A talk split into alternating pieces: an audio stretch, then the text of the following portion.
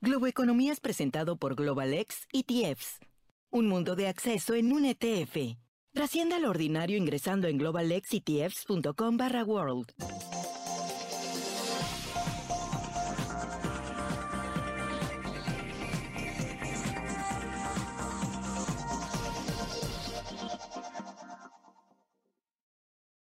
Hola, ¿qué tal? ¿Cómo están? Soy José Antonio Montenegro desde el New York Stock Exchange en Manhattan, desde la Bolsa de Valores de Nueva York y esto es Globo Economía.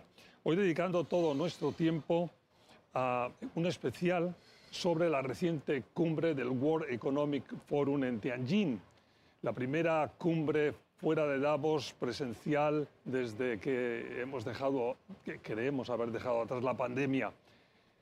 Vamos a hablar del escenario actual, por supuesto, global, económico en el mundo, de los factores, las claves que lo están enmarcando, del nuevo papel que tiene China en ese nuevo escenario y de algunos, algunos de los temas que más preocupan ahora mismo a los líderes más importantes empresariales del mundo, como por ejemplo la matriz eh, energética o la inteligencia artificial. Bueno, todo ese ejercicio lo vamos a hacer con la profesora de Economía de la Universidad de Cornell, Lourdes Casanova, que tenemos hoy con nosotros, que precisamente ha estado en el World Economic Forum, acaba de llegar de Tianjin y que recibimos eh, tremendamente satisfechos en el programa. Lourdes, bienvenida a Globo Economía. Muchas gracias, José Antonio. Gracias por invitarme. Vamos a, a entrar en detalle enseguida, pero tenemos que ir a una pausa de publicidad y antes de irnos a esa pausa me gustaría que nos dieras un poco tú el, el flash, el clima de esta cumbre, de este World Economic Forum, qué es lo más importante, el, dónde ha estado el foco, cómo resumes en un ejercicio de esos difíciles, pero que a ti se te pueden pedir de flash para arrancar el programa. Eh, yo creo que fue un éxito porque 1.500 empresarios, hombres de gobierno y de la sociedad civil y de la academia estuvieron presentes y solo el hecho de que se realizara después de cuatro años que no habíamos tenido lo que se llama el Davos de verano. Un éxito, pero evidentemente todas las complejidades del mundo actual estuvieron reflejadas, entre otras porque no hubo por primera vez una delegación importante americana no hubo los grandes representantes ni del gobierno ni del sector privado americano. Y eso refleja la situación actual. Bueno, pues vamos a entrar en el detalle de todo eso enseguida. Hacemos una pausa rápida y volvimos con más Economía desde la Bolsa de Valores de Nueva York, el New York Stock Exchange en Manhattan. Sigan con nosotros.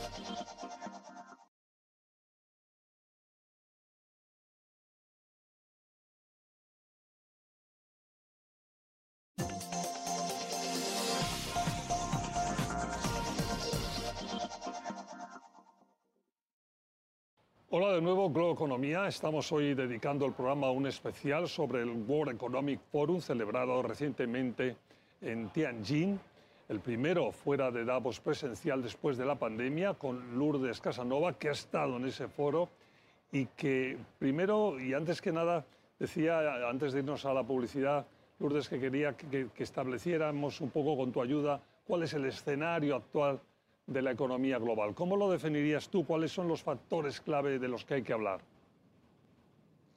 Pues lo primero, China, que evidentemente estuvo muy bien representada con el primer ministro chino, Li Kang, muy fuerte, muy eh, seguro, muy segura de sí misma y muy seguro de sí mismo el primer ministro, diciendo que eh, China iba a crecer un 5% este año y también estaba rodeado de cuatro primeros ministros de Nueva Zelanda, Chris Hipkins, Vietnam, Nam Min Chin, Mongolia, el señor Oyun Erdene y Barbados, Mia Modley. Entonces, en ese, en ese escenario en el que estaban todos ahí presentes, China, que quiere ser el, un poco el líder de lo que se llama el Global South, afirmó que a favor de la globalización, afirmó que la economía iría bien este año con el crecimiento de un 5% y se declaró mm, fiel a la globalización, criticó eh, todas las campañas de, globalización, de, de, coupling, de desacoplamiento que se están impulsando tanto desde Europa como desde Estados Unidos como, como anti-China. Entonces, eso me pareció muy interesante eh, y muy como un signo de los tiempos que estamos viviendo. Déjame un poco que me enfoque en dos aspectos de lo que has mencionado. Primero, el tema del crecimiento. Efectivamente, este año con el nuevo primer ministro, con el, eh, bueno, en fin, hay una serie de compromisos, 5%, 5,5% harán el esfuerzo, pero claro, ahí estamos haciendo la comparación con el año pasado, que fue muy bajo el crecimiento. La gran pregunta es cómo será el año siguiente. Déjame que te pregunte eso, es decir, la economía, ¿qué sensación tienes tú? Este año seguramente van a cumplir el objetivo, pero ¿tú tienes la sensación de que adelante eh, ese crecimiento sigue así o empezamos muy rápido con, con, lo que pronosticáis una mayoría ahora mismo de analistas y de expertos, que es que los, la próxima década eh, China va a ir hacia un crecimiento muy parecido al de los países más desarrollados del mundo, como Estados Unidos y Europa, ¿no? de en torno al 2 o el 3%. ¿Qué crees tú en relación con este tema del crecimiento? Pues lo primero es que eh, China tiene ahora ya un tamaño que sería el equivalente, el, PIB nominal, el PBI nominal de China actualmente podría ser el que tenía Estados Unidos en el 2014, 2015, 2016. Entonces, en esos años ya, pues cuando Estados Unidos lograba un crecimiento de un 3, 3,5%, se aplaudía como algo muy importante. Entonces, nunca hemos visto en la historia económica países de la talla de que tiene ahora China crecer tanto. Entonces, yo diría que incluso un 5% sería una, un éxito y más bajo que eso, pues eh, aún también. Bueno, vamos a hablar mucho más de todo eso enseguida, pero déjame que vaya al otro aspecto que decía que me anotaba dos temas. El segundo es lo que mencionabas de que, que, de alguna forma niegan que se estén desconexionando el decoupling, el desenganche, que no es tal, que es un tema más, eh, bueno, eh, que se habla desde fuera. Sin embargo, lo cierto es que la economía china se está enfocando cada vez más y está en su plan, en la, en la demanda interna, como decías muy bien. Es decir, que está mirando supuestamente más hacia adentro, aunque los datos todavía de, de, una cosa y otra son bastante, no reflejan tanto eso. Toquemos por aquí que solo el 38% o un poco más es el del, del PIB, es, es eh, consumo interno, eh, frente al, por ejemplo, el 75% aquí en Estados Unidos. Claro, eh, pero, pero de todas maneras están en ese ejercicio y como decías ahí, preocupa sobre todo el, eh, el, tema del consumo, si está tirando o no está tirando lo suficiente hacia adelante. ¿Qué sensación tienes tú? Eso es cierto y al mismo tiempo, sabiendo que el PIB per cápita de eh, China aún es el PIB de una economía media, o sea que aún hay mucho por crecer. Pero claro, los, los, los, sueldos en China son ahora, aunque han subido, el sueldo mínimo chino es aún muy bajo, con lo cual, claro, en, Estados Unidos el consumo es mayor porque el, poder adquisitivo de la clase trabajadora y la clase media eh, americana es mucho mayor que el poder adquisitivo de la clase eh, obrera, de la, del, eh, del, working class y de la clase media china. Pero esperemos que esto poco a poco, porque otra de las políticas que tiene China es reducir la pobreza. Entonces crear, continuar ampliando su clase media, que siempre es el motor que el motor de cualquier economía. Entonces, en ese crecimiento de la, de la, clase media, el consumo se verá reflejado. O sea, sí, el consumo interno aún es menor, pero si logra seguir reduciendo la pobreza, eso aumentará y mejorará. y, va en esa dirección. Eh, vamos a tener que ir a una pausa rápidamente, pero cuando volvamos nos ocupamos un poco más, profundizamos en este tema que, que tú has mencionado nada más empezar, del decoupling, del de-risking, de todas estas cuestiones que globalmente claramente nos afectan a todos. Sigan con Globo Economía desde la Bolsa de Valores de Nueva York, el New York Stock Exchange en Manhattan.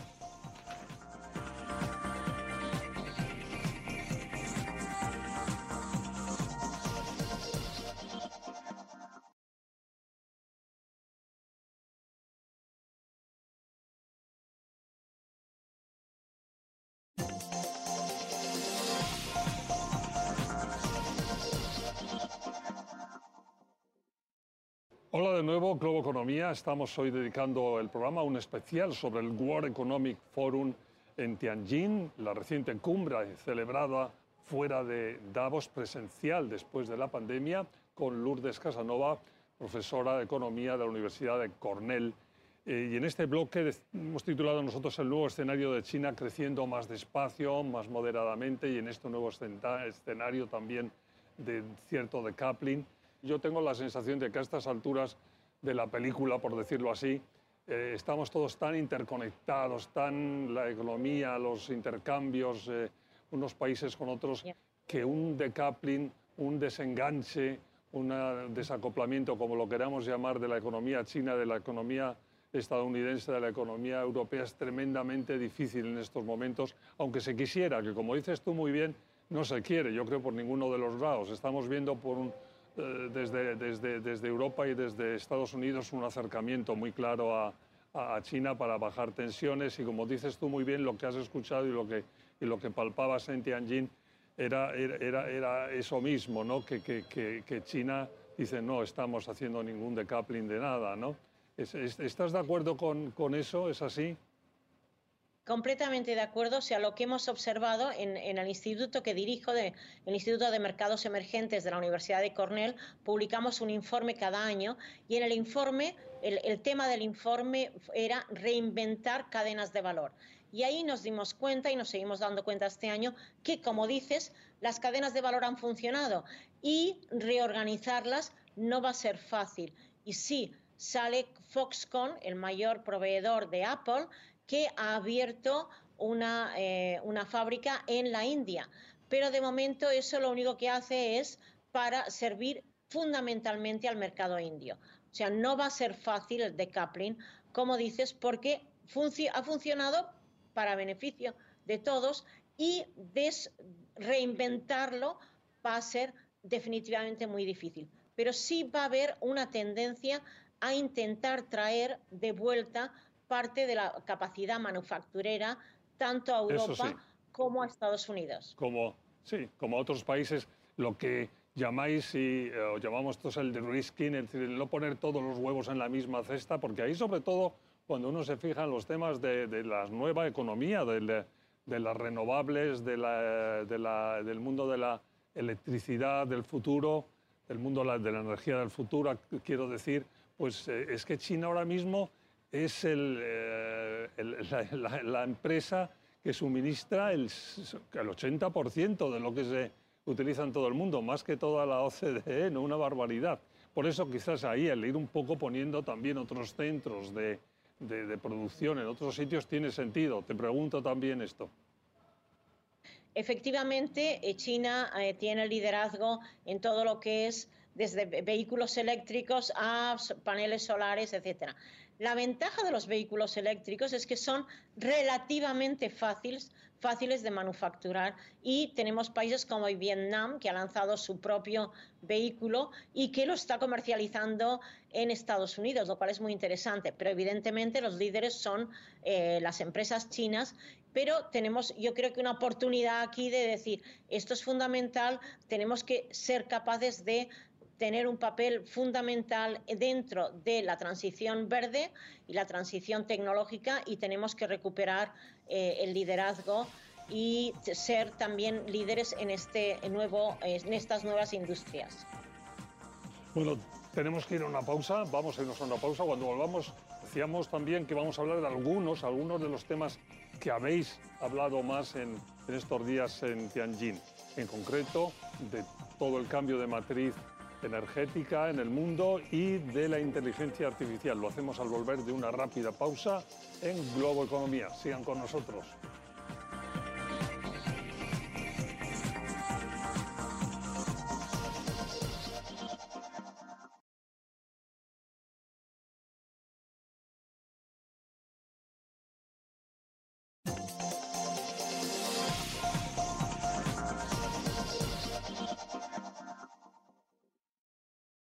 Estamos de vuelta, Globo Economía, desde la Bolsa de Valores de Nueva York, desde el New York Stock Exchange en Manhattan, hoy con Lourdes Casanova, profesora de Economía de la Universidad de Cornell, hablando del World Economic Forum en Tianjin, del que acaba de volver Lourdes.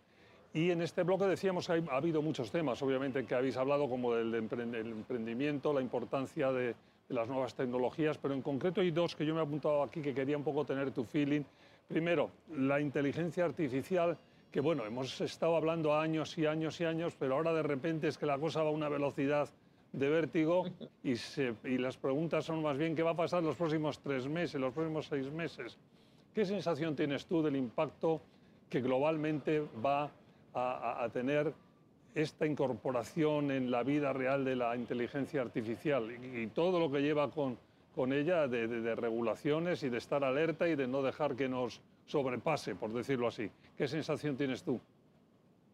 Pues yo creo que las sensaciones de, de bueno, estamos todos admirando lo que está pasando, probando ChatGPT. Te voy a decir que soy toda mi vida, he hecho mi carrera en el mundo académico y en el mundo académico muchas universidades están prohibiendo el uso de ChatGPT.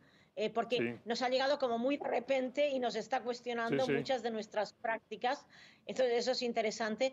Yo creo que esto es, no, no es fácil pararlo, pero sí, como comentabas, habrá que regularlo, habrá que encontrar formas de, hace muy poco uno de mis estudiantes me presentó una entrevista con un avatar y para mí le pregunté diez veces, ¿esto es un avatar? No me lo podía creer porque evidentemente a mí me parecía una persona, no solo por el aspecto, sino cómo contestaba las preguntas. Entonces, eh, yo creo que sí, que esto se tiene que regular, tenemos que ver cualquier avance. Evidentemente, siempre que hay una nueva tecnología, la primera reacción de todos es miedo y rechazo. ¿Qué va a pasar? Y por suerte siempre encontramos buenas mentes que deciden lo que sí y lo que no, cuándo y cómo, y, espero que esta vez también. La matriz energética global, el cambio a una matriz limpia, eh, de renovables, ¿qué sensación has tenido tú ahí del compromiso que tienen los líderes globales en ir de verdad a ese objetivo? Aquí tenemos que hablar de otro gran reto que ha supuesto para todos, eh, que ha sido la guerra de Rusia y Ucrania. Ahí nos dimos cuenta que seguimos dependiendo del petróleo y del gas.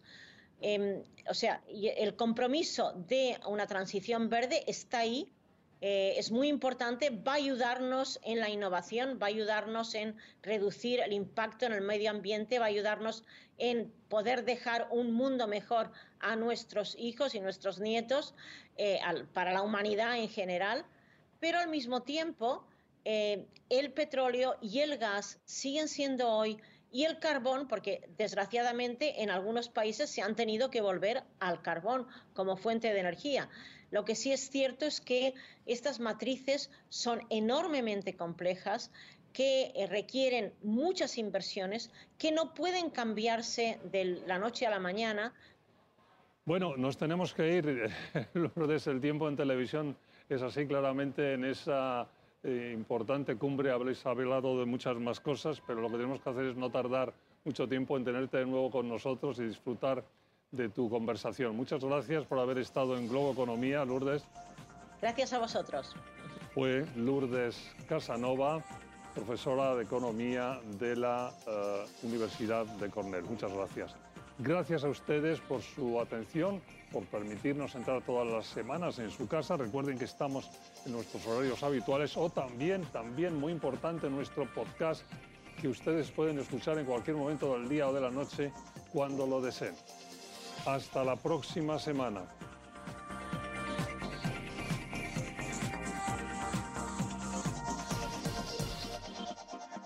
Globoeconomía fue presentado por Global ETFs, un mundo de disrupción en un ETF. Trascienda lo ordinario ingresando en globalexetfs.com barra world.